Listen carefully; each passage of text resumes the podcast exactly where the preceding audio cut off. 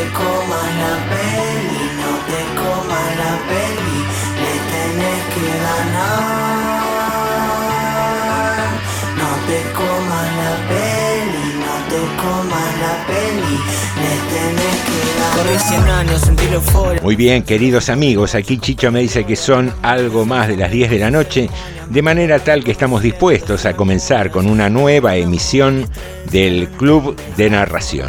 Siempre aquí, en FM 89.5, Radio Municipal de General Rodríguez, compartiendo con vos un buen rato de literatura, música, charlas y algún que otro mm, tema que vaya saliendo a lo largo de la noche.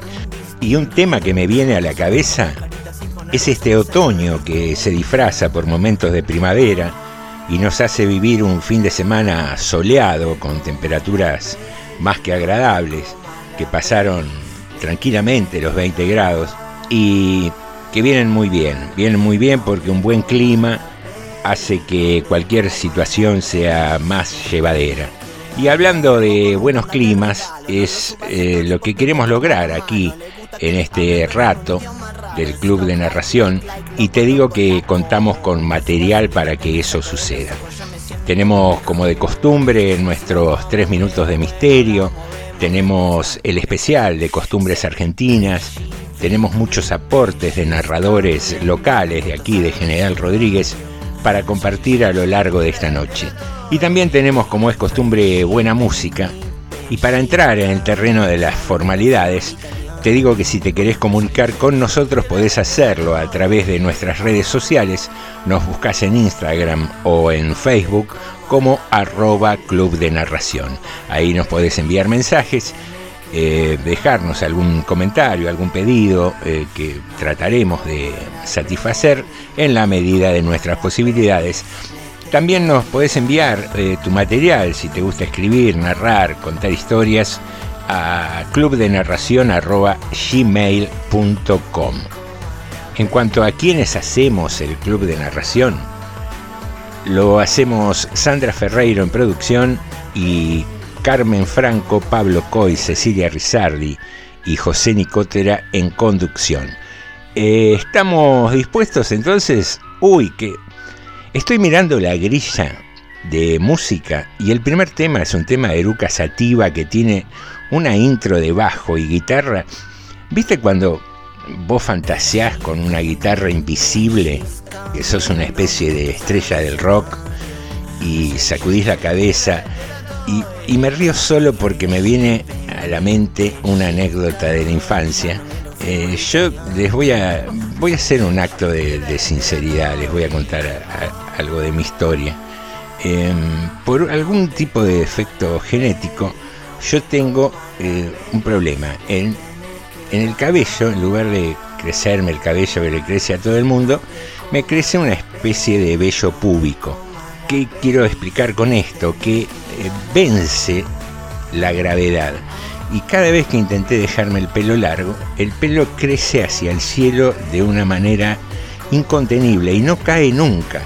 De modo que arrastro desde mi infancia más tierna el trauma de nunca haber podido sacudir una cabellera larga, así haciéndome el rockstar.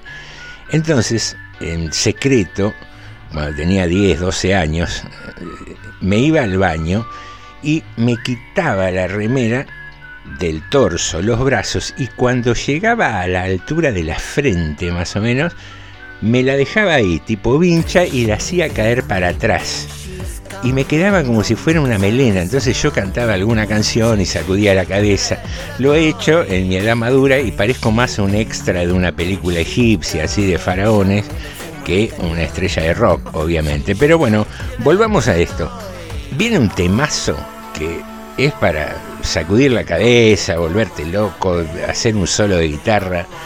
Y, y te digo algo, el estribillo para que lo puedas cantar dice y cuando te des vuelta yo voy a seguir estando acá. Así que bueno, vamos a arrancar con todo, con Eruca Sativa, Chicho, cuando quieras. Y te digo algo, queremos a mucha gente soñando, pero a todo el mundo despierto.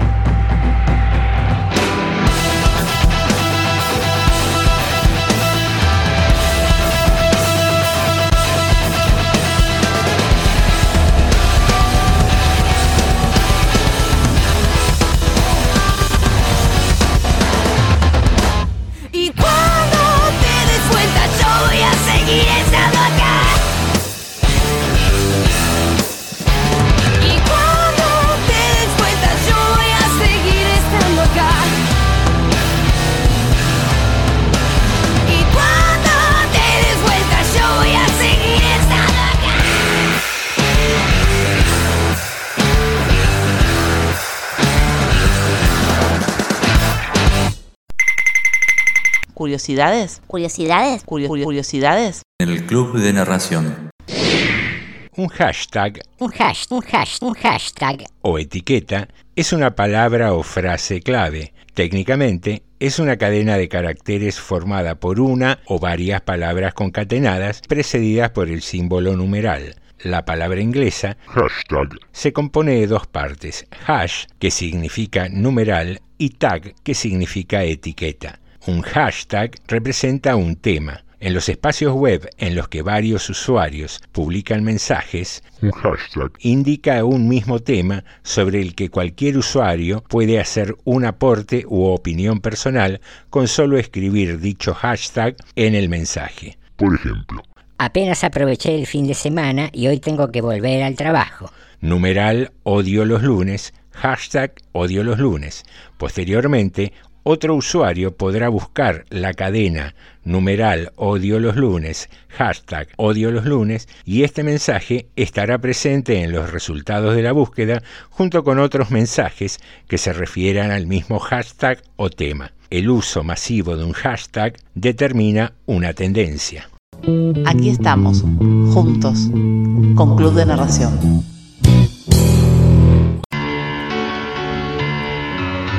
Cuando queríamos agasajar a alguien que nos visitaba, le decíamos, sentite como en tu casa. ¿Cuántas veces dijiste, no veo la hora de llegar a casa? No debería costarnos tanto. Es el mejor lugar donde estar en tiempos normales. Imagínate ahora. Club de Narración, una buena compañía durante la cuarentena.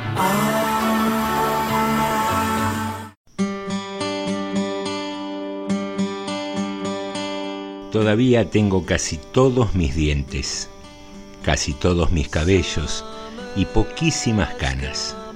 Puedo hacer y deshacer el amor, trepar una escalera de dos en dos y correr 40 metros detrás del ómnibus. O sea que no debería sentirme viejo. Pero el grave problema es que antes no me fijaba en estos detalles. Síndrome. Mario Benedetti.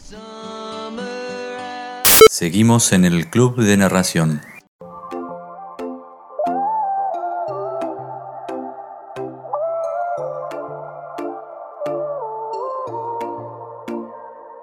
Tu familia no me quiere, dicen que soy lo peor, que estar conmigo es un error y mi amor no te conviene. Te acusan de ser mujeriego, pero yo no lo veo así. En un abrazo descubrí lo que mis labios no dijeron. Te estás enamorando de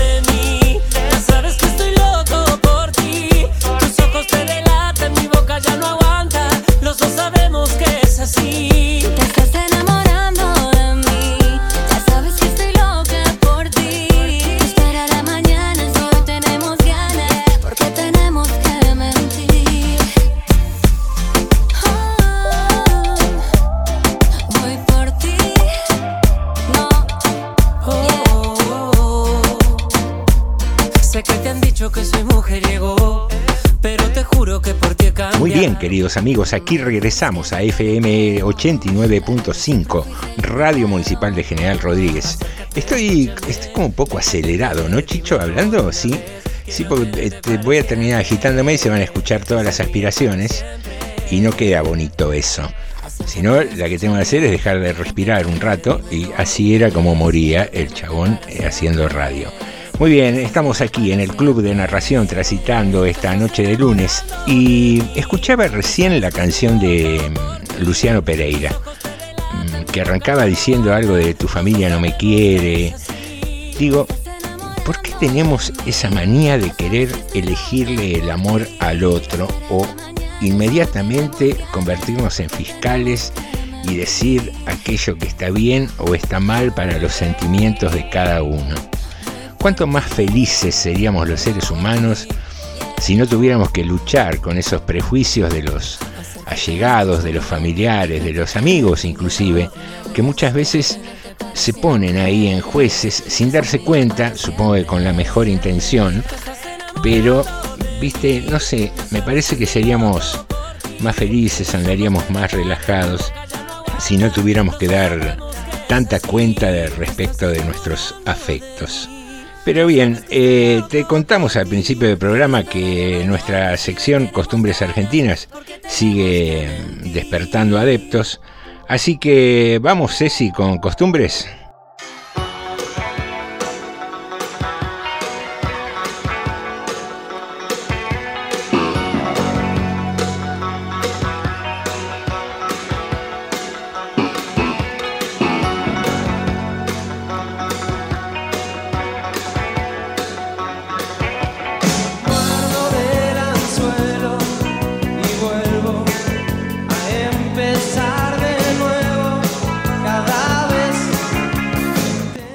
Volvemos en el Club de Narración con Costumbres Argentinas, una sección que recorre las costumbres, tradiciones y tendencias de los argentinos. Y como no estamos lejos del invierno, ni de algunas fiestas patrias que son una buena excusa para comerlo, vamos a hablar del locro, uno de los platos típicos de nuestro país y también de los más antiguos de Latinoamérica. Es una receta de cocción lenta y a base de vegetales, y sus ingredientes varían según la región donde se lo cocine. En algunos lados usan porotos y en otros maíz blanco o trigo. Lo mismo sucede con la carne, no en todos lados usan los mismos cortes. Precisamente la carne se incorpora a la receta con la llegada de los conquistadores, quienes introdujeron el ganado vacuno en América. Al ser un plato con muchas calorías, es típico del invierno. Es sumamente nutritivo y en su origen surgió por la necesidad de comer algo caliente y con muchos carbohidratos. Por eso se convirtió rápidamente en una comida popular, sobre todo en los pueblos andinos, que basaban gran parte de su dieta en el maíz o los porotos y la papa. En Argentina, su consumo se ha extendido desde el noroeste y Cuyo hacia el resto del país. Aunque el locro argentino tiene orígenes indoamericanos, su preparación sintetiza desde hace al menos tres siglos los aportes gastronómicos europeos. Por ejemplo, la carne de cerdo, los chorizos, el mondongo y los condimentos. Su nombre deriva de la voz lucru o rucru, utilizada entre los indios quechuas, y que con la llegada de los conquistadores no solo fue cambiando su pronunciación, sino su contenido, ya que se le comenzó a agregar carne, achuras, chorizo colorado, grasita colorada, kikirimichi, que era una especie de salsa a base de grasa derretida con ají, pimentón y cebolla, tradicionales condimentos de la comida española. Hay varios tipos clásicos de locro, incluyendo de maíz, de porotos, de mandioca y de trigo, aunque lo más común es usar los ingredientes en combinación. El locro argentino se prepara, por lo tanto, siguiendo una multitud de recetas, siendo lo único invariable su base vegetal y el procedimiento de cocción a fuego muy lento durante varias horas. En la provincia de Neuquén, por ejemplo, además del locro de maíz, se prepara una especie de locro con arvejas. En el noroeste se prepara también a base de mandioca. Un plato fuerte que nos identifica y se ha convertido, sin dudas, en una costumbre argentina. Esperando, esperando de costumbres argentinas de decir no. El problema es otra vez la La flecha disparada por la ballesta precisa de Guillermo Tell parte en dos la manzana que está a punto de caer sobre la cabeza de Newton. Eva toma una mitad y le ofrece la otra a su consorte para regocijo de la serpiente. Es así como nunca llega a formularse la ley de gravedad. Seguimos en el Club de Narración.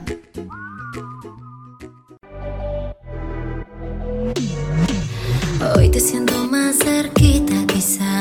Esta noche está oscurita además. Hizo falta compañía, ¿verdad? Y yo te vine a buscar. Dale, goza y después me ignora, ven Que tú no estás firmando nada conmigo. Goza y después me ignora, ven Que tú no estás firmando nada conmigo. You and me, nobody but you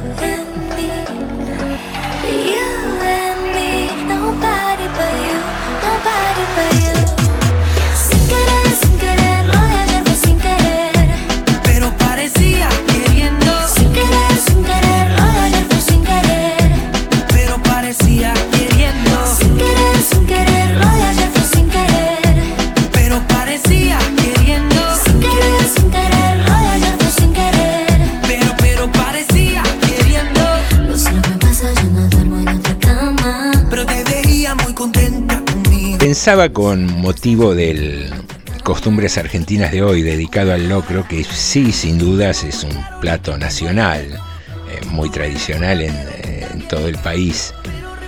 Pero no sé, no sé si es simplemente una experiencia muy subjetiva y personal, pero tengo la sensación de que hay una especie de cambio cultural respecto de esos platos tanto power, ¿no? E- Ese locro con, no sé, carne, patitas de cerdo, cosas de mucha grasa, esa salsa kikimirichi eh, rara, ¿no? Que es a base de, de, de grasa derretida, con pimentón y demás. Digo, me parece que hay eh, como una tendencia a comer un poquito más sano o al menos a intentarlo, ¿no? Sin tanta grasa.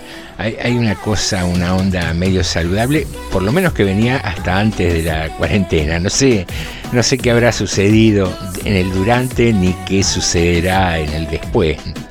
Pero me vino este tema a la memoria también porque el otro día, eh, haciendo una compra así de la semana para el supermercado y demás, paso por una especie de roticería, una fábrica de pastas que vendía cosas hechas y digo, bueno, para el almuerzo ya llevo eh, algo de comer y, y le pregunto si las tartas, tenía ahí unas tartas, le pregunto si las tartas eran vegetarianas, eran de, verdura porque eh, digo, mi pareja es vegetariana y me dice, no, no me quedaron, me quedaron solo de jamón y queso, pero las de verduras se fueron volando. Me dice, hay mucha gente así, refiriéndose a ser vegetariana, ¿no? Eh, y hay, hay como una, una especie de cambio cultural respecto de la alimentación. Hay como una especie de, cambio en la alimentación, al menos eh, tendiendo a ser un poco más sana, me parece a mí, por lo menos por lo menos así lo veo yo, parezco Nimo. Escúcheme una cosa, Carmen Franco, eh, tenemos muchas ganas de escucharla, así que cuéntenos qué nos trajo. La ventana está cerrada.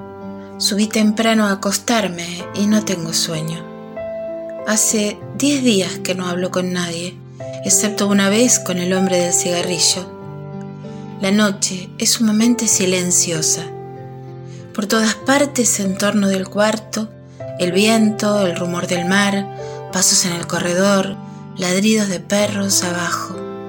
En el cuarto, un silencio muy espeso y en el medio mi corazón que late.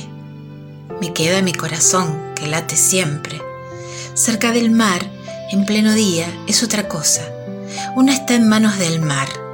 Una es ese placer de respirar el mar. Es un orden que no siente. Una es esa brisna de desorden que siente. El mar, una cosa para comprobar. Una prueba ávidamente como una golosa el ruido del propio corazón latiendo. Cuando es el caso que podría... que late para nada, o por una razón que hoy no tiene vigencia, que late para nada puesto que cada vez hoy es un día para nada, que no tendrá su semejante. Una está de vacaciones de sí, una que no sirve para nada esperando. Entonces una existe para el placer, Una es presente en ese presente. Las piernas ya no se sostienen, quieren moverse y están llenas de risas que las sacuden. En el cuarto, cuando la ventana está cerrada, en torno de mí hay cuatro paredes como cuatro preguntas, siempre las mismas.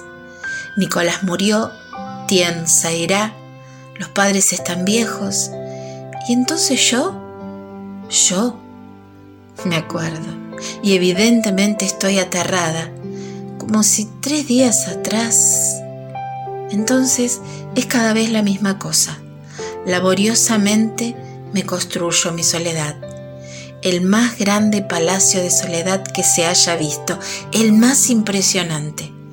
Ante él me aterrorizo y me maravillo a la vez. Es demasiado tarde para comenzar a vivir o a morir o desposar a Tien. Es demasiado tarde. Queda el aburrimiento. Nada puede ser sorprender más que el aburrimiento. Una cree cada vez haber alcanzado el fondo, pero no es verdad. En el fondo del aburrimiento hay una fuente de aburrimiento siempre nueva. Una puede vivir de aburrimiento. Me sucede despertarme a la aurora, advertir la noche en fuga de ahora en adelante, impotente frente a las blancuras demasiado corrosivas del día que viene. Antes que los gritos de los pájaros, en el cuarto entra una frescura húmeda, irradiada por el mar, casi asfixiante a fuerza de pureza. Allí no hay qué decir. Allí es el descubrimiento de un nuevo hastío. Se lo descubre venido de más lejos, que el día anterior. Me encerraré en mi palacio de soledad con el aburrimiento por compañía. Detrás de los vidrios helados mi vida se derramará gota a gota y la conservaré mucho tiempo, mucho. Digo, mañana porque siempre y solamente mañana que entraré en las órdenes de la soledad, que tendré el aspecto y las maneras de circunstancias por el momento no hago más que soñar en esto con la ingenuidad de las muchachas. Marguerite Duras, La vida tranquila.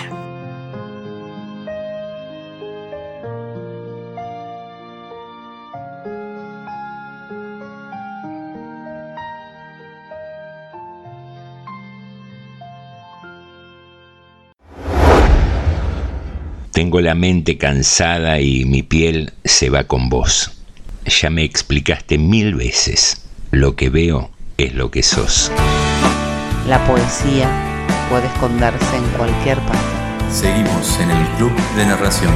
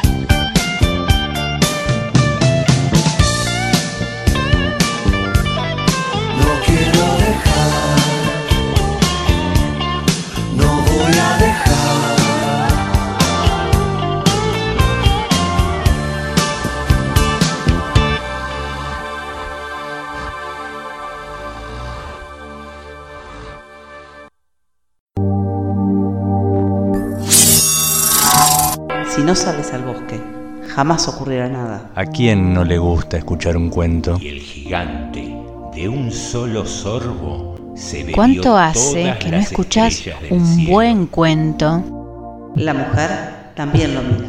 Esperan algo. Llega otro lunes y tenemos muchas historias para compartir. Por eso te esperamos para arrancar la semana charlando de literatura, arte y nuevas tendencias. ¿Dónde? En el Club de Narración. Nos encontramos los lunes a las 22 en FM 89.5, Radio Municipal General Rodríguez. ¿Curiosidades? ¿Curiosidades? Curio- curio- ¿Curiosidades? En el Club de Narración. La escoba es uno de esos elementos que usamos a diario y damos por hecho que siempre han existido. Los orígenes de la escoba se remontan al Renacimiento, momento en el cual nacieron los primeros prototipos que consistían en un manojo de ramas atados por un palo. Se equivocó. Es atados a un palo. Durante el siglo XIX se perfecciona y surge la escoba que hoy a diario usamos para barrer. Las fibras usadas en la escoba se consiguen de una planta parecida al maíz llamada sorgo escobero y son largas, rectas y duraderas. En otras culturas y épocas era tradición de las parteras barrer el umbral de la puerta para proteger a la madre y al recién nacido de los malos espíritus. Algunos mitos y creencias que existen en relación a la escoba son los siguientes. Si colocamos una escoba hacia arriba tras la puerta, no tendremos visitas inesperadas. No aplica con suegras. Barrer una casa nueva con una escoba vieja trae la mala suerte de la casa anterior. Si barremos de dentro hacia afuera, expulsaremos a los malos espíritus y poniendo la escoba tras la ventana en luna llena, cargaremos nuestra casa de energía positiva. Y si la pones cruzada en la puerta, evitas la energía negativa en tu hogar. Toma mate. Ah, no, con la cuarentena no se puede. Aquí estamos, juntos, con Club de Narración. Tendría que disponer que periódicamente los santos y los bienaventurados abandonen por una temporada el paraíso, porque de lo contrario no saben o se olvidan que viven en el paraíso. Empiezan a imaginar otro paraíso por su cuenta. En comparación, el paraíso les parece muy inferior, una especie de caricatura. Eso los pone melancólicos o coléricos y terminan por creerse los condenados del infierno. In Paradisum, Marco de Nevi, voz Marisa Moyano. Seguimos en el Club de Narración.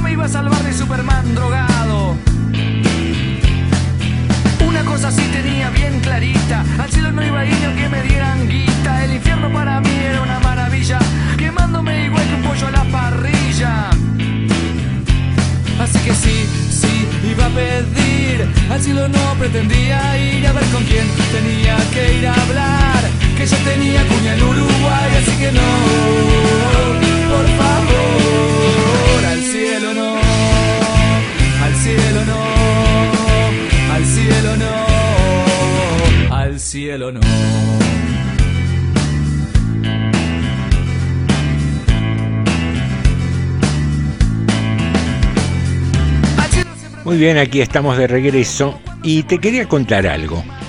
Estamos haciendo desde el programa pasado, en realidad desde un poquito antes de tiempo que venimos ensayando, una cosa, a ver cómo podríamos definirlo, como una especie de DJ literario, donde buscamos alguna base musical y sobre eso jugamos con textos que vamos editando, cortando, combinando, como para generar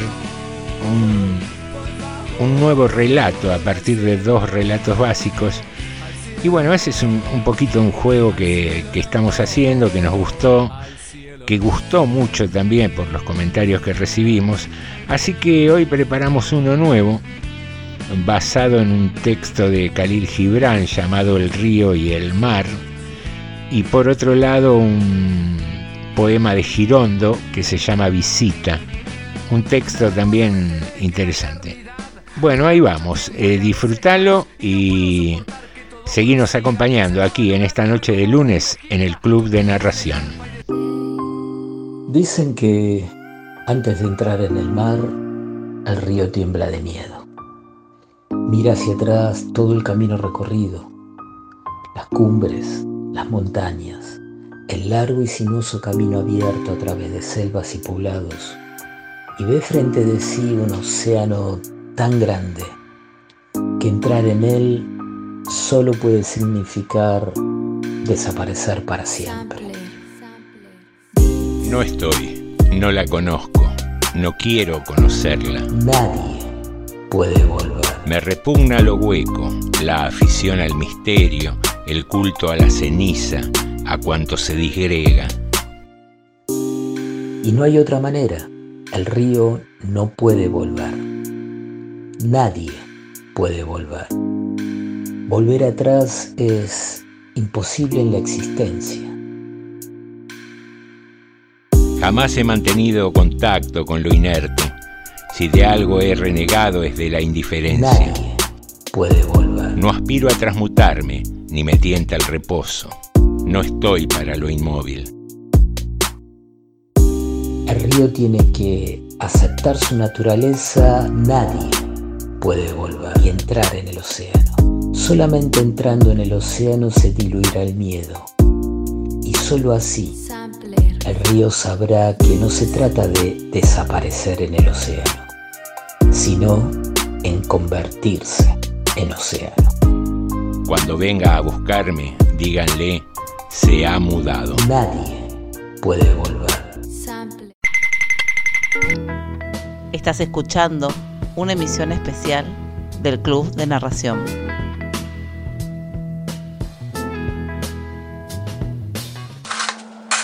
Colocamos en un bol medio kilo de literatura, una taza grande de música, dos cucharadas colmadas de buena charla, condimentamos con poesía a gusto, mezclamos bien y listo.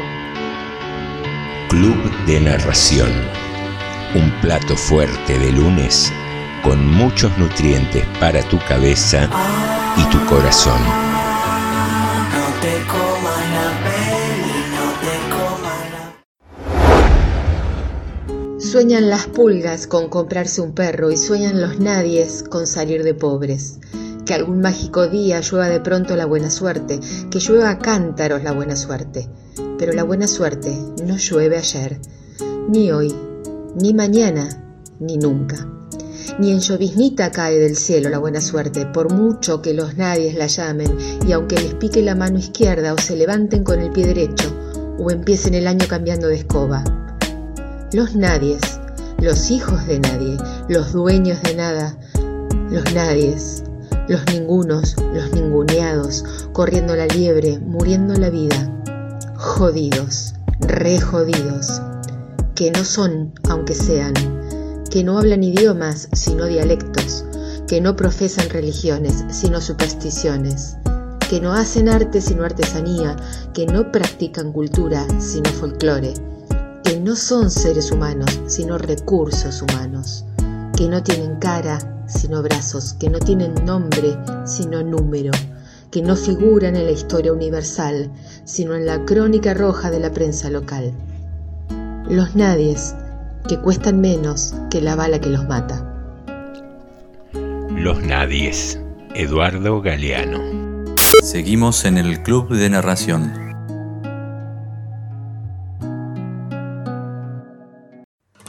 Hacer canciones que no hablen de vos, pero no me sale. Quiero que los días pasen sin tu color. Quiero que me llames.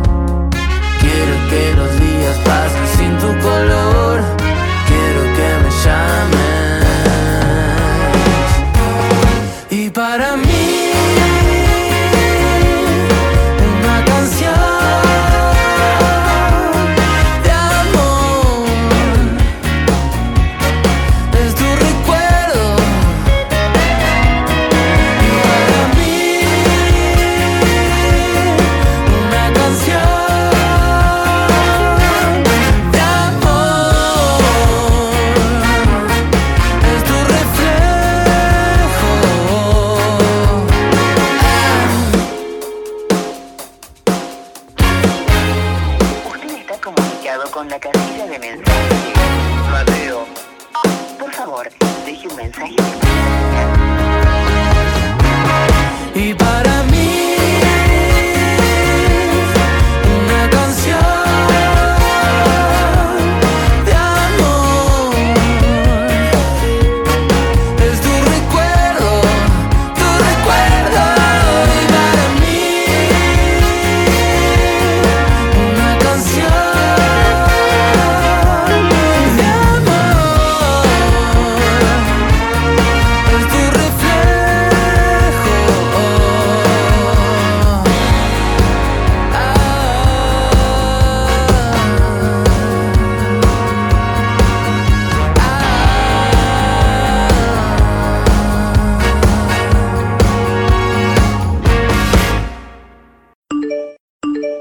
En Instagram. No me sale. Buscanos en Instagram Y en Facebook. como Club de Narración. El joven jardinero de un palacio corre hacia el príncipe y le dice, Sálvame, sálvame. Encontré a la muerte esta mañana y me hizo un gesto de amenaza. Sé que no es mi día de descanso, pero quisiera regresar a mi pueblo. El príncipe, en un acto de bondad, le presta sus caballos. Por la tarde, el príncipe encuentra la muerte y le pregunta, ¿Por qué hiciste esta mañana un gesto de amenaza a mi jardinero? La muerte le responde, no fue un gesto de amenaza, sino de sorpresa, pues lo veía muy lejos de su pueblo y esta noche debo tomarlo en su propia casa. El gesto de la muerte, Jean Cocteau. Seguimos en el Club de Narración.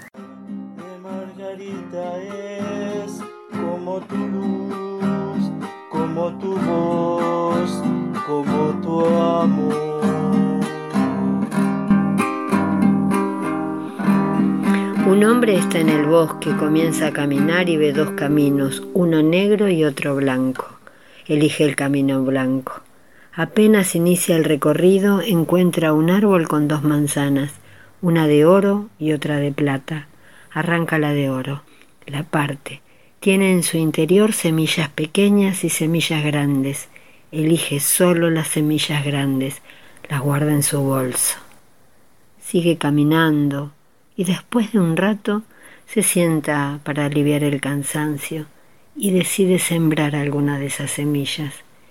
Puede hacerlo durante el día o esperar que se haga la noche. Elige el día, remueve un poco la tierra, las plantas y se echa a dormir sobre su viejo bolso. Las horas de sueño profundo se gastan lentas hasta la aparición de las primeras luces. A la mañana mira la siembra. Una sola de las semillas grandes ha brotado. De ella ha nacido una mujer. Él la ve y su pecho arde de deseo profundo. La mujer, extrañada por el paisaje, comienza a correr y correr. El hombre puede elegir seguirla o no. Siente que es mejor si la corre. Sus pasos se multiplican en ecos en miles de ecos, corre y corre hasta que ella hecha vapor se extingue sobre la tierra caliente. El hombre está en el bosque y ve otra vez dos caminos. Elige sin pensar esta vez el que no ha recorrido todavía. Apenas echa a andar encuentra un árbol con manzanas de oro y manzanas de plata. Escoge una de plata, la parte. Ella tiene en su interior semillas pequeñas y semillas grandes. Elige las pequeñas y las lleva apretaditas al calor de su mano. Sigue caminando. Ya por la mitad del trayecto se sienta a descansar y decide enterrar algunas. Puede plantarlas de día o esperar que se haga la noche. Elige la noche. Remueve la tierra con las dos manos abre un pequeño hoyo y deja allí la tierra al descubierto. Espera tranquilo la llegada de las primeras olas. Deja dentro del hoyo la simiente, la cubre apenas con un poco de tierra y se sienta a mirar. Teje dos o tres ideas y espera en tranquila vigilia.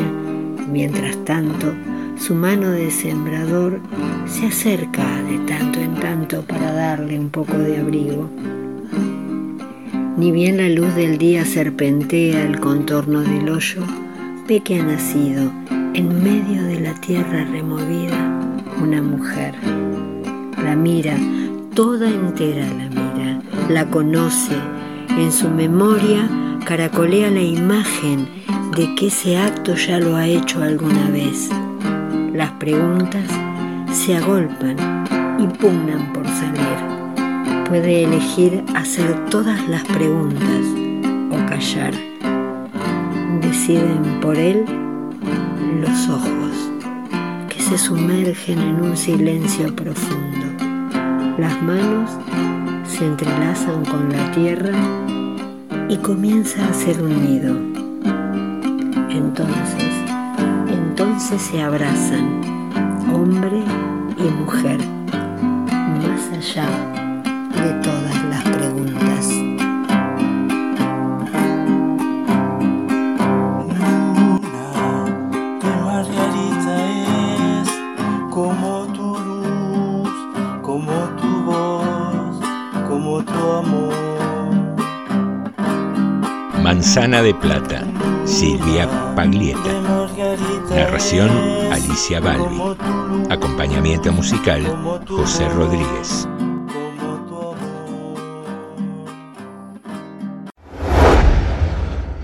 La bella durmiente cierra los ojos, pero no duerme.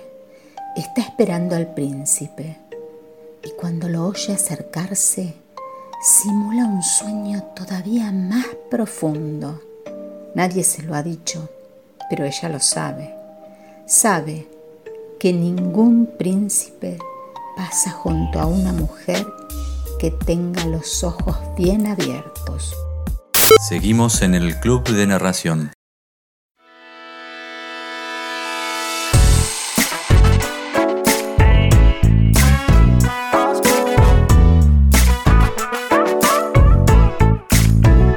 La tengo enganchada. Me dice que se va, que no vuelve, pero la tengo enganchada. Siempre busca una excusa para verme porque la tengo enganchada. Cada vez estoy más pegado y es por eso que yo la tengo enganchada. Y no va a cambiar, así que mejor espera. Hey yo, veo slow, casi quedo ciego de tanto flash en el show. Veo una shot y le digo hello. Empezó siendo tu novia y ahora es mi hoe. Hablan tantas cosas que no tienen idea. Sería tan distinto si me conocieran. Te hablan mal de mí porque tienen miedo. A mí solo me importa lo que ella crea. Tengo tantos recuerdos borrosos. Siempre trato de no estar celoso. Pero siempre que me pongo mal, recuerdo. ¿Estamos de nuevo, Chicho? Sí. Bien. Ahí escuchamos hace un ratito un texto que nos narró Alicia Balbi, a quien agradecemos, y que demuestra la, la participación de todos los amigos narradores y narradoras eh, con este programa, cosa que nos mm, produce mucha alegría, regocijo y, y un gran, gran agradecimiento, porque significa que es un lugar donde les resulta agradable exponer sus, su trabajo literario y artístico. Muy bien, estábamos repasando un poco las novedades de la semana y en el día de ayer se conmemoró el Día Internacional contra la Homofobia, la Transfobia y la Bifobia. ¿Y por qué? Vos te preguntarás el porqué de esta fecha, 17 de mayo. Eh, se conmemora precisamente la eliminación de la homosexualidad de la lista de enfermedades mentales por parte de la Asamblea General de la Organización Mundial de la Salud, lo que tuvo lugar un 17 de mayo de 1990.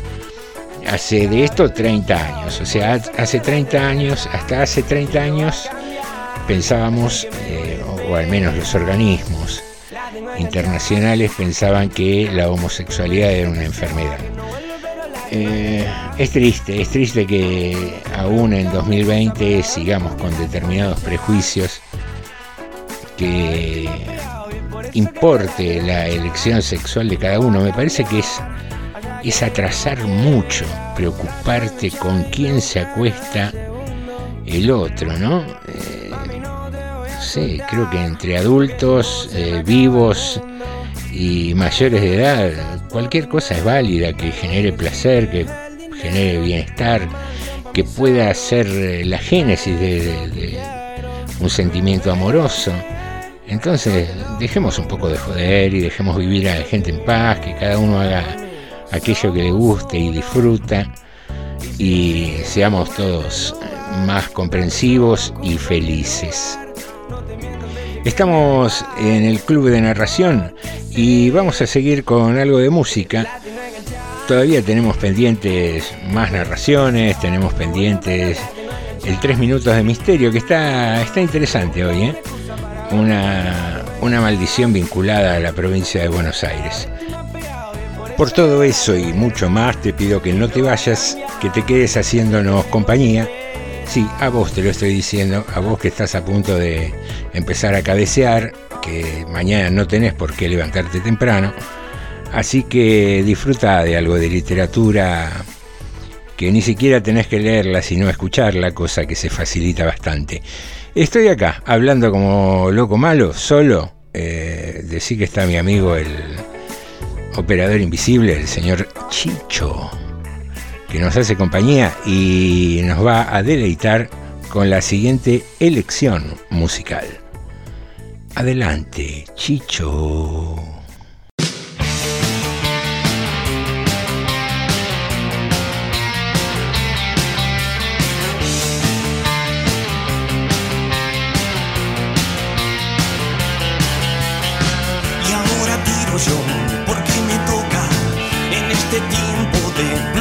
Blanco.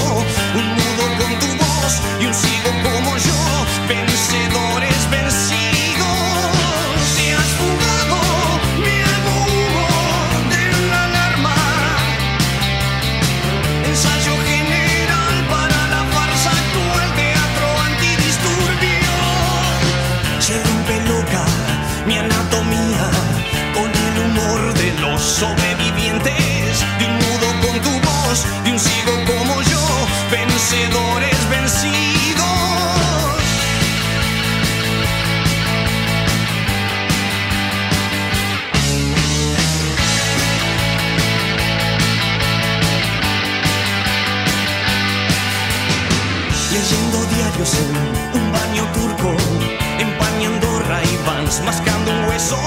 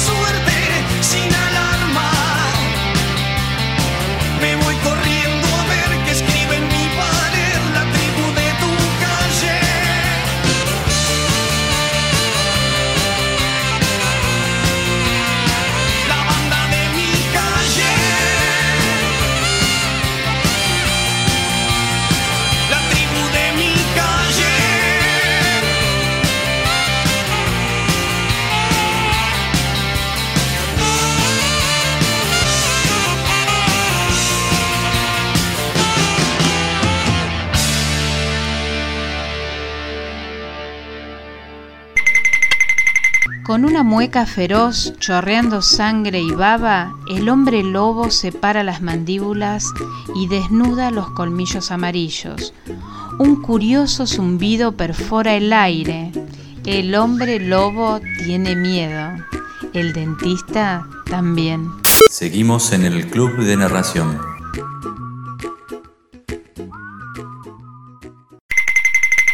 ¿Curiosidades? ¿Curiosidades? ¿Curiosidades? En el Club de Narración. La primera pasta dentífrica fue creada por los egipcios hace 4.000 años y era llamada clisterate.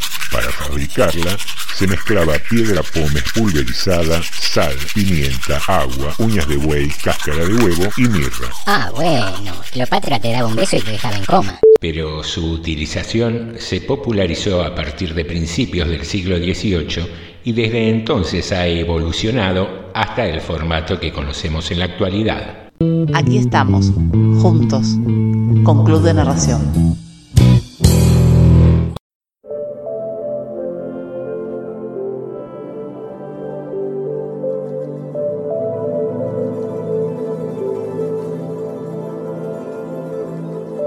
Desde que Juan vio por primera vez a Camila, no dejó de pensar en ella. Pero no sabía cómo hablarle. Cada vez que quería decirle algo se quedaba sin palabras. Además de su timidez, lo separaba de ella un río. Para los adultos no era más que un arroyo en medio del campo, pero para Juan era caudaloso como el Nilo que había visto en una foto de su libro de lectura. Le habló a Palito de sus dudas, el perro negro y escuálido. Solo lo miró de reojo y siguió caminando a su lado. Pensó en contarle a su hermano mayor, pero tuvo miedo de sus burlas.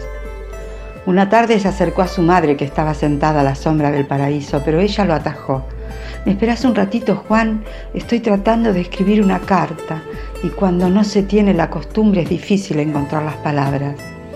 Eso era algo que Juan podía entender. ¿A quién le escribís? Al tío Benito. ¿Y se lo vas a dar cuando venga? Se lo voy a mandar por correo, sonso. Ahora déjame. Anda a ver si puso la bataraza. Juan salió al campo y fue hasta el sauce. Sus ramas bajas se hundían en el canal. Desde ahí veía la casa de Camila y a veces, con suerte, a ella cuando iba a buscar agua. ¿Cómo podría ser para mandarle una carta tan secreta que solo la pudieran leer ellos dos? Al rato se echó boca abajo y miró su reflejo deformado por el agua. La superficie entre los remolinos barrosos parecía un pizarrón que se movía. Siguió con los ojos el curso de una ramita. La corriente la llevó hacia la otra orilla y la acercó al muelle de Camila. Se quedó pensando. Una idea le daba vueltas y más vueltas en la cabeza hasta que le bajó por el cuello, saltó sobre el hombro y se deslizó por el brazo hasta su mano. La mano se cerró. Un dedo solo se hundió en el agua y escribió lo que Juan pensaba. El aprendizaje fue difícil, pero el tiempo y la práctica hicieron de Juan un maravilloso escritor de ríos. Nunca se olvidaba de lo que había escrito. Apenas movía la mano, las palabras fluían. Juan contaba sobre las cosas que conocía, el paisaje, la gente del campo y sobre sus propios sentimientos. A veces, cuando el agua venía brava, la escritura se contagiaba y se hacía más atropellada. Los pensamientos de Juan remolineaban entre ramitas y hojas marchitas. Rodeaban un meandro y se perdían de vista hacia el pequeño muelle de la casa de Camila. Juan fantaseaba que ella se sentaba en los tablones, leía en el agua lo que él le había escrito y que un día se animaría a contestarle. Una tarde, un ruido a sus espaldas detuvo su escritura.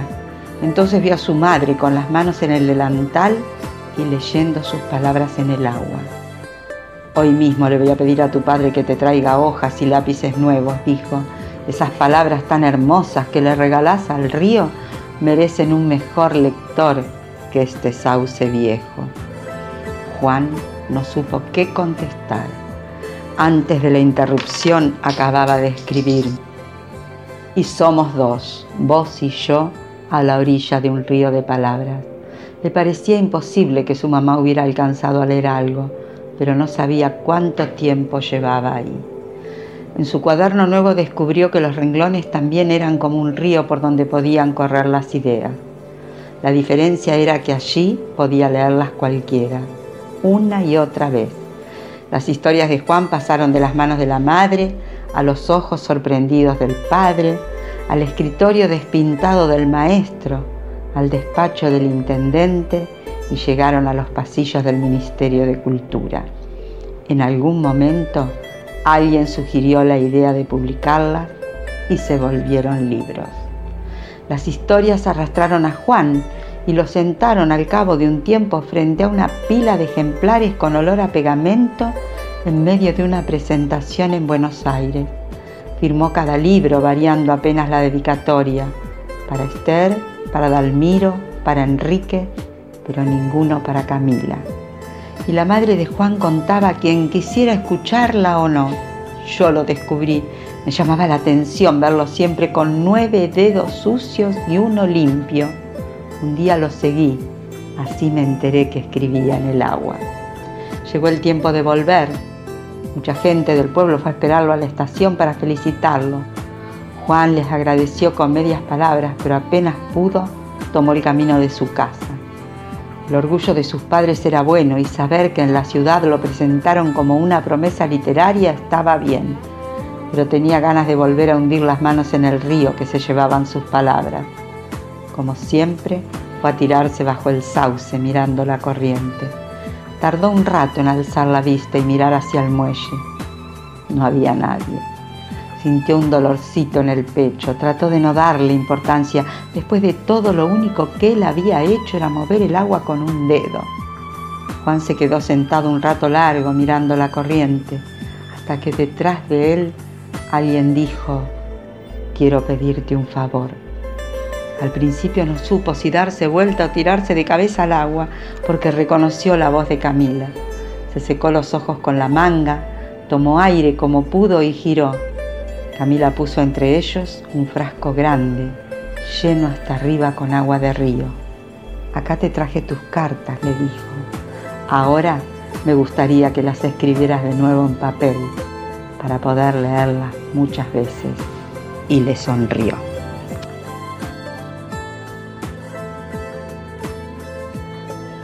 Parados a la orilla, Enrique Melantoni. Narración, Beatriz Dazo.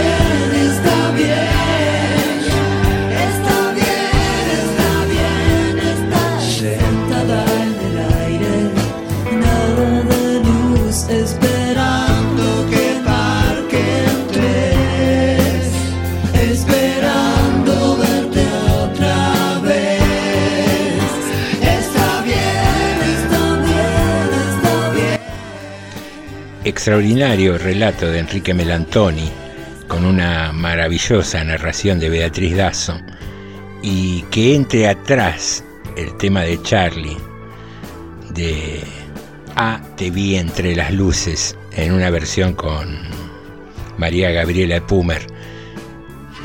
Digo, qué, qué agradable quedarse así a la noche y escuchar estas cosas. Pasar del relato de Melantoni, donde hay una poética y una dulzura en el decir de, Beatriz, y, y la poética en esas imágenes donde aparece la chica con un frasco y le devuelve las cartas que él escribió en el agua. Eh, es una maravilla, e- ese frasco con agua del río es, es alucinante, es poesía pura. Eh, eh, más allá de que tenga la forma de narrativa, ¿no? Y después, bueno, qué decir de Charlie. Eh, también un, genio de la música que, que hace más agradables estos momentos. Pero bueno, estamos aquí en el Club de Narración y tenemos pendiente nuestra sección de 3 minutos de misterio, que como su nombre lo indica, procedí de esa manera y te hice un poquito de misterio. Te hablé de una maldición que afecta a la provincia de Buenos Aires, así que es buen tiempo para escucharla. Tres minutos de misterio. Misterio. Tres minutos de misterio. Misterio. En el atardecer del 29 de diciembre de 1877, moría luego de días de agonía Adolfo Alsina.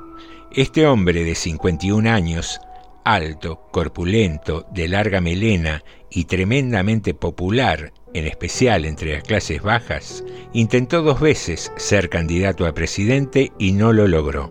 Cuando preparaba su tercer candidatura, que parecía exitosa, la muerte lo sorprendió.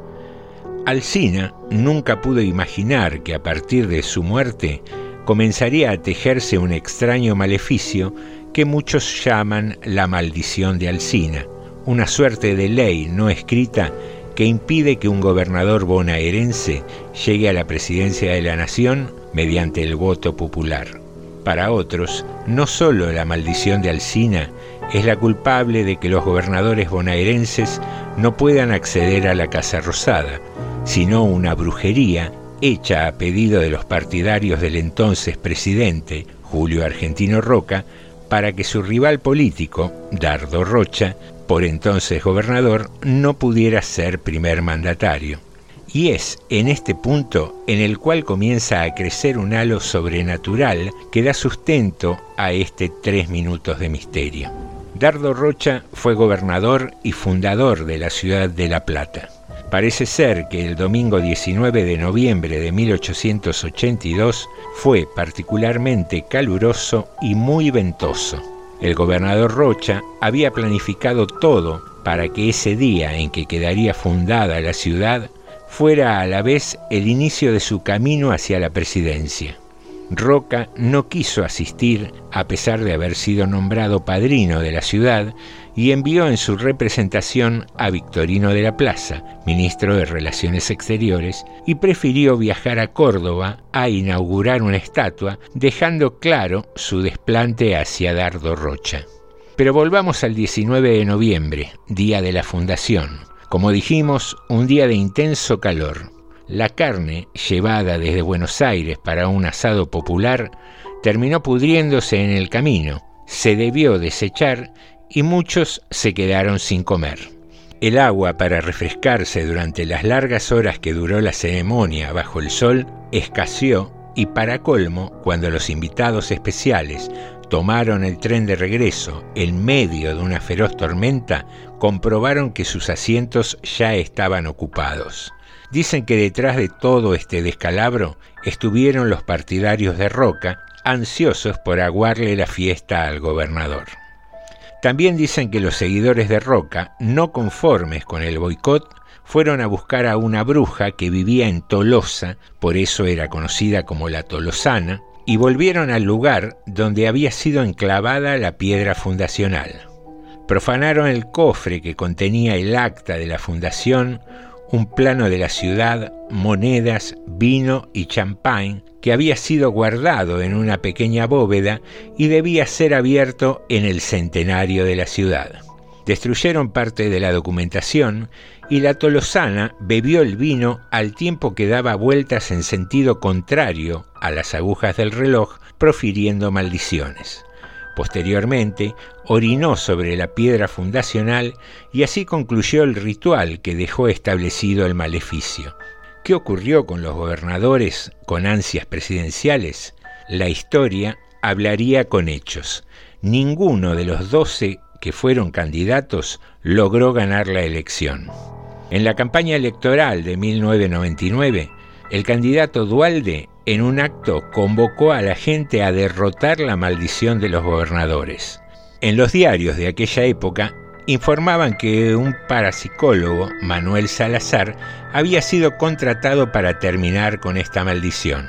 En la noche de San Juan, en la que se hacen fogatas con la intención de darle más fuerza al sol, se recogieron las cenizas cargadas de energía positiva y las esparcieron en la Plaza Moreno, lugar donde había sido depositados los testimonios fundacionales y donde la Tolosana habría realizado el rito. Hasta caminaron tres vueltas, pero en sentido de las agujas del reloj.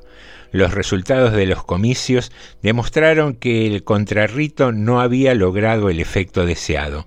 Sin embargo, Dualde finalmente llegó a ocupar el sillón de Rivadavia el 2 de enero del 2002. No fue por el voto popular, sino por la proclamación de la Asamblea Legislativa luego de la renuncia de Fernando de la Rúa. ¿Verdadero o falso? El misterio de la maldición de la Tolosana sigue vigente después de casi 140 años.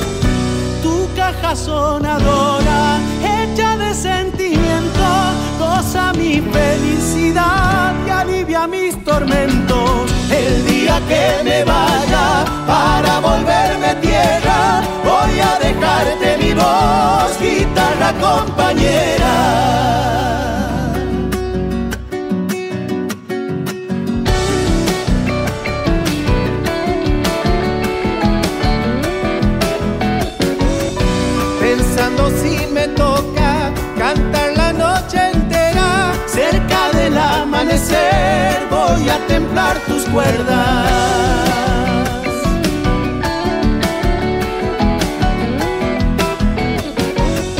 Me juego en las bordonas, el alma guitarrera que va llorando de amor en cada chacarera.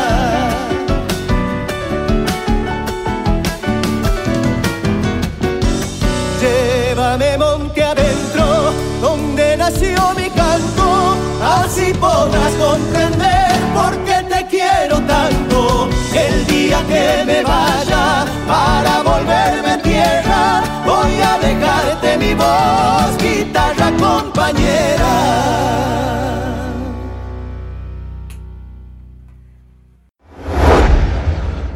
Entendí todo menos la distancia. Desordené átomos tuyos para hacerte aparecer.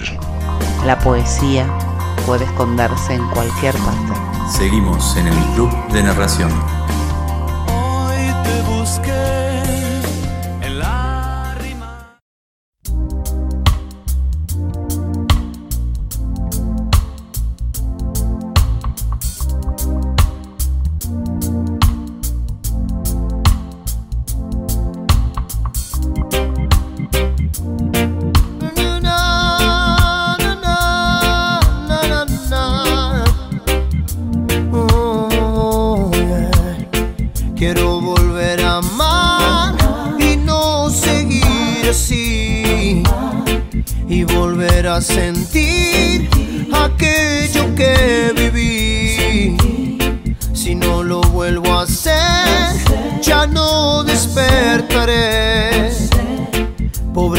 Corazón que está marchitándose y no parece tan bueno. Qué bárbaro, ¿no? Lo que puede hacer el mundo esotérico, el mundo de las brujerías, el mundo de las maldiciones.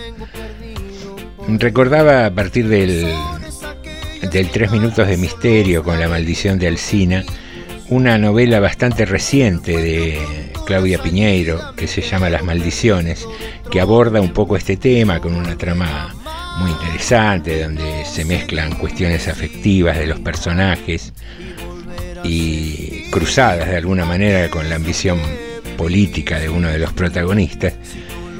Y, digo, ¿no? ¿Cómo, cómo dura ese, ese maleficio? Y pensaba en Roca también, toda la movida que le armó a Dardo Rocha para que no sea presidente. Eh, Roca evidentemente un personaje que ya se las traía, ¿no? Eh, basta ver lo que hizo con el exterminio de los pueblos originarios en, en toda la Patagonia y cómo se repartieron las tierras entre los amiguitos y allí se originó un poco la oligarquía terrateniente argentina. Pero bueno, eso ya es otra historia y otras maneras de mirar la historia misma. Estamos en el club de narración y como su nombre lo indica, elegimos siempre una narración nueva para presentarte que va precedida de una cortina de presentación. Si no sales al bosque, jamás ocurrirá nada. ¿A quién no le gusta escuchar un cuento? El gigante, de un solo sorbo, se bebió ¿Cuánto todas hace las que no escuchás un cielo. buen cuento? La mujer también lo mira. Esperan algo. ¿Cuánto hace que no Momento escuchas un cuento? Había una vez. Momento de narración. ¿A quién no le gusta escuchar un cuento? Momento de narración. Así comienza la historia. Este es un cuento corto, muy corto. Aunque sabemos que la manera en que las personas perciben el paso del tiempo es variable. Entonces, es un cuento corto para los que lo escuchan, pero no para el protagonista. Podría incluso decirles que para ustedes, los oyentes, la duración del cuento tampoco es homogénea. Si buscáramos alguna unidad de medida objetiva, como por ejemplo medir su duración en minutos, podríamos concluir que son pocos y en consecuencia es breve el lapso de atención que requerirá escuchar este relato. Pero dejemos los aspectos subjetivos fuera. Este cuento arbitrariamente definido como corto sucede en La Plata, una ciudad de burócratas, empleados administrativos y estudiantes. El protagonista es uno de esos estudiantes, un joven de 23 años. Sucede durante 1977. Sí, en el 77. Con decirlo así es suficiente. Ya no es necesario explicar más del contexto. El lugar, la vía pública. Calle 68 entre 118 y 119, para ser precisos. Ya situados en tiempo y espacio, les voy a describir algunas circunstancias que hacen a la trama. El protagonista va de visita a casa de su amigo, otro estudiante. Camina por la calle 68 sobre la vereda impar. Decide cruzar la calle en diagonal, directo hacia la puerta de la casa de su amigo, situada en la vereda opuesta. Sabe que está cruzando mal, que se debe cruzar por la esquina. Está en medio de la calle, a pocos metros de la puerta, tal vez seis o siete, cuando la puerta se abre. No es su amigo quien asoma, sino un militar en ropa de fajina con un fal colgado en el hombro. Aquí es donde la velocidad del tiempo para el protagonista, según la unidad de medida objetiva establecida por un reloj, y la que percibirá cada uno de ustedes, se diferencia por un profundo abismo. Es evidente que el protagonista se dirige a golpear esa puerta. El milico se para en el umbral y el protagonista de este relato sube a la vereda par de la calle 68, corrige su diagonal y en lugar de dirigirse hacia la casa de su amigo, sigue caminando hacia la intersección con la calle 119, como si hubiese cruzado en diagonal justo ahí por una circunstancia fortuita. Son no más de 40 pasos los que separan a nuestro personaje de la esquina. Uno, dos, No tengo que mirar hacia Tres. atrás. No puedo. No tengo que apurarme. cuatro, El milico está atrás. ¿Me está mirando? cinco, Son apenas 40 pasos. seis, 40 pasos Siete. para llegar a la 119. Y ahí sí, si no hay otros milicos, Ocho. correr hasta perderme lejos. Lo más lejos y rápido posible. nueve, diez, Julio, mi amigo, cayó. Es evidente. Pero no tengo que pensar en eso. Todavía no puedo ni siquiera entretecerme. doce, Debo poner todo mi esfuerzo en seguir caminando. trece, A una velocidad que no levante sospechas. catorce, ¿El milico seguirá en la puerta? quince, ¿Qué fue ese ruido? dieciséis, ¿Me llama? ¿El milico del FAL me está llamando? diecisiete, No, no, no, no. No tengo que darme vuelta. No caminar 18. demasiado lento, no caminar demasiado rápido. 19, 20, No, escuché mal. 21, Gracias a Dios no me llama. 22, Tengo que tener cuidado en no tropezar. 23, Si lo hago, si piso una baldosa floja y me caigo, 24. el milico miraría. Se daría cuenta. 25, ¿Estará 26, mirando? ¿El milico del FAL me mira? Seguro que me mira. 27, Era evidente que iba hacia esa puerta. 28, ¿Quién cruza la calle en diagonal la mitad de cuadra si no es para 29. dirigirse exactamente hacia la puerta donde termina esa diagonal? 30, 31, En cualquier momento me grita alto, junto al ruido del 32. cerrojo del fusil. Sí, ese es el 33. próximo sonido que voy a escuchar. Tengo que caminar, 34, no lento, no rápido. 35, Ya casi llego a la esquina. Doblo hacia la calle 36. 119. Tengo que ver que no haya otros 37. milicos, que el operativo ya haya terminado. Y el milico del FAL sea el único que 38. quedó en la casa de Julio, a la espera, por si algún perejil cae de visita. 39, 40, No hay milicos a la vista. Corro, a toda la velocidad que me permiten mis piernas.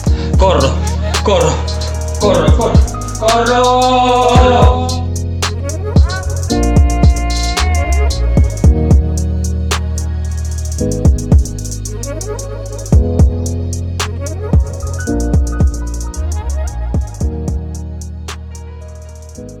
Creo que todos buscamos lo mismo.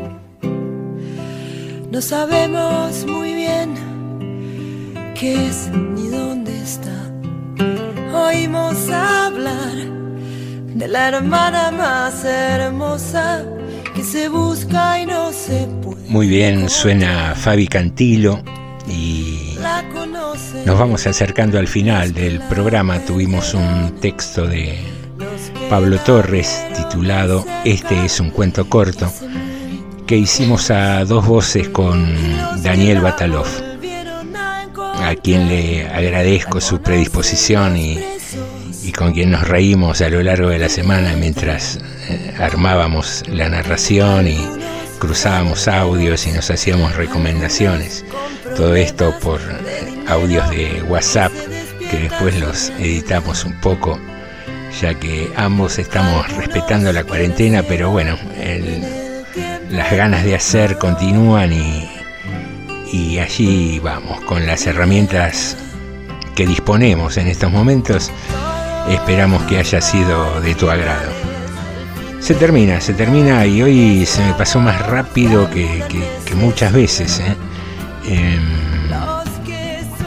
no sé si es la gran cantidad de contenido que tuvimos hoy, no sé si eran las ganas de estar en contacto, la ansiedad, el, disfrutar de, que salga la emisión por FM 89.5 o simplemente que nos gusta estar en tu compañía. Así que no mucho más para decir. Cuídate, cuida los tuyos. Si el programa te gusta, recomendalo, dalo a conocer.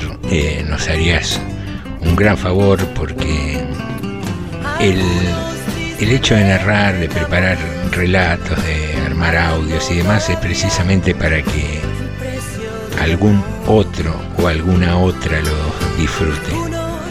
Así que simplemente por eso, si te gusta, recomendalo. Y nos encontramos la próxima. Te esperamos con muchísimas ganas.